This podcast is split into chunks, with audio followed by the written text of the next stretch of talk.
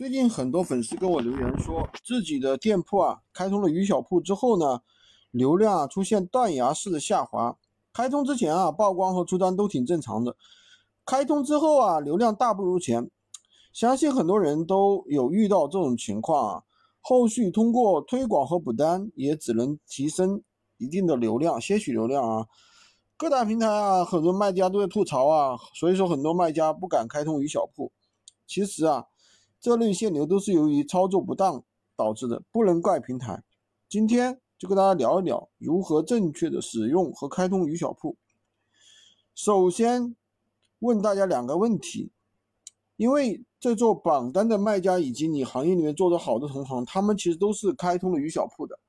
那他们为什么不限流呢？你为什么限流呢？那其实无非原因是由以下三点导致的。第一呢，选错了领域。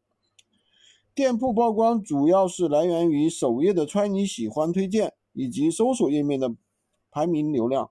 选择领域之后，店铺有了标签，系统根据你的店铺标签来给你分配流量。假如你是卖家电的，误选了数码，店铺标签、商品标签和店铺标签不匹配，所以说无法取到推荐流量。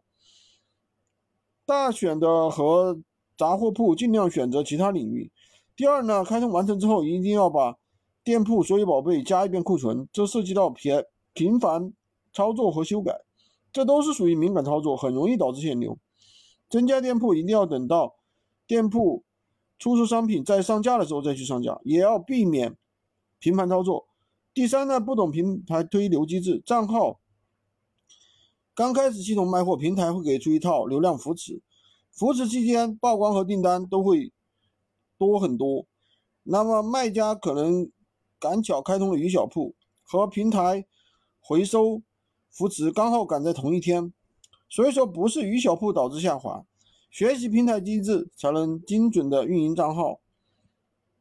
鱼小鱼小铺是要必须要开通的，与普通账号更有竞争优势。开通时候要注意我讲的这几点，就可以完美避免限流。